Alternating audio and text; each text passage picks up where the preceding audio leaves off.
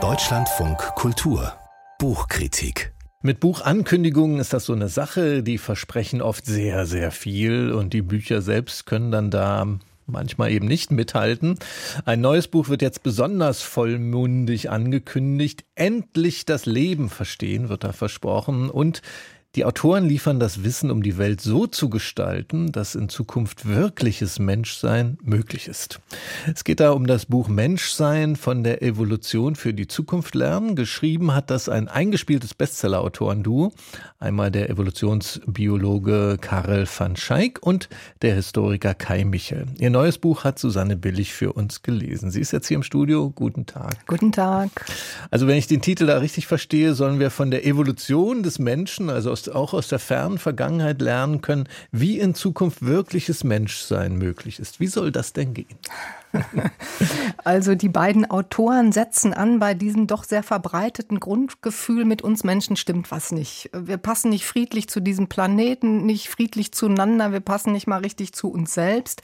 Und sie möchten zeigen, eine Wurzel liegt darin, dass wir unser natürliches Erbe, unser So-Sein als Mensch mit Füßen treten. Sie sprechen im Buch von unterschiedlichen Naturen, die wir haben. Und unsere erste Natur ist eben das, was die Evolution uns mit auf den Weg gegeben hat.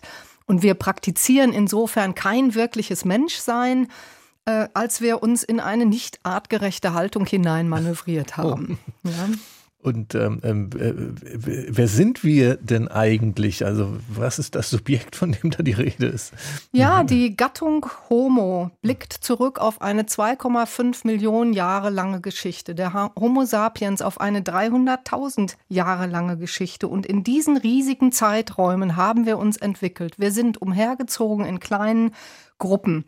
Kein Ackerbau, kaum individueller Besitz, eine Tasche zum Sammeln, Faustkeil, mehr gab's da nicht. Wir waren egalitär organisiert und entsprechend ist es uns angeboren, sagen sie, zum Beispiel nicht in Dominanzkulturen leben zu wollen, nicht in eklatanter Ungerechtigkeit. Das abzulehnen ist keine kulturelle Verwöhntheit heutiger Tage, sondern genetisch bedingt.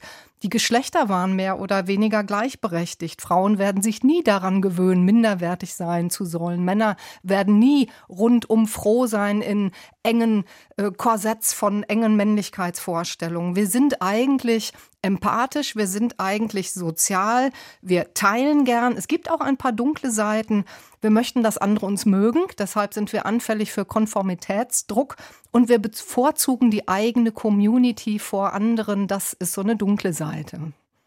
Ähm, da, mir drängt sich sehr die Frage auf, woher wissen die beiden das eigentlich über diese Natur des Menschen?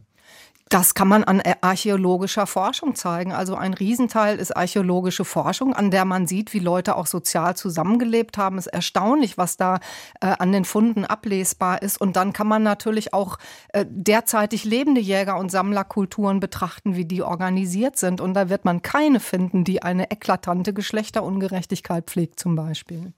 Und was die beiden da herausarbeiten, also diese evolutionäre Aufklärung in dem Buch, übertragen Sie das dann auch ganz konkret auf das heutige Leben? Ja, zum Beispiel auf die Sexualität. Ja, wir wären so gern treu bis dass der Tod uns scheide, aber die Realität sieht bekanntlich dann doch auch oft anders aus. Woran liegt das eigentlich? Ja? Wo wäre vielleicht das angemessene Maß an frei und zu zweit? Und das lässt sich mit dem Blick in die Evolution ganz gut beantworten. Die Autoren geben sich da jedenfalls alle mhm. Mühe. Ein anderer Lebensbereich, den sie betrachten, der auch immer viel mitläuft, ist die Religion. Wer ehrlich möchte sich schon einem patriarchalen Rachegott unterwerfen oder sich von religiösen Autoritäten gleich welcher Provenienz durchs Intimleben schubsen lassen. Aber jede Art von Transzendenzbezug, jedes Lauschen auf das Heilige für immer aufgeben. Und da sagen die beiden, dieser spirituelle Weltbezug ist uns eigentlich auch angeboren. Auch das zeigt archäologische Forschung. Und wir werden diese Möglichkeit, dass da eine Sehnsucht ist, dass wir uns rückverbinden wollen, auch in Zukunft offen halten wollen. Das kann aber auch heißen, dass man zu den Fußballgöttern ein Gebet ausstößt vor dem Elfmeter. Und äh, das soll ja laut Buchtitel ähm, uns ja vieles für die Zukunft lehren. Was für Zukunftsvorstellungen, vielleicht sogar in konkreter politischer Form, leiten die beiden denn jetzt daraus ab, aus dem, was sie da heraus präparieren? Also dezidiert politische Forderungen würden den Rahmen eines solchen Buches sprengen. Es geht Ihnen eher um eine Inspiration für alle, die einen Horizont suchen, wenn sie sich fragen, in welche Richtung sollten wir uns denn bewegen in unseren Veränderungsbemühungen? Welche Ideologien, auch Reformideologien, würden uns neuen Zwang antun und welche würden vielleicht dem, wie wir disponi disponiert sind, entsprechen? Wir haben, sagen Sie, Hunderttausende von Jahren mit unserer Psyche, mit unserem Verhalten auf eine Weise leben können, die uns keinen Schaden zugefügt hat, die der Erde keinen Schaden zugefügt hat. Wir können das eigentlich und das ist die Botschaft. Die Botschaft des Buches Menschsein von der Evolution für die Zukunft lernen. Das neue Buch von Karel van Schaik und Kai Michel. Im Rowold Verlag ist das erschienen mit 384 Seiten. 24 Euro ist der Preis. Ganz herzlichen Dank an unsere Rezensentin Susanne Billig.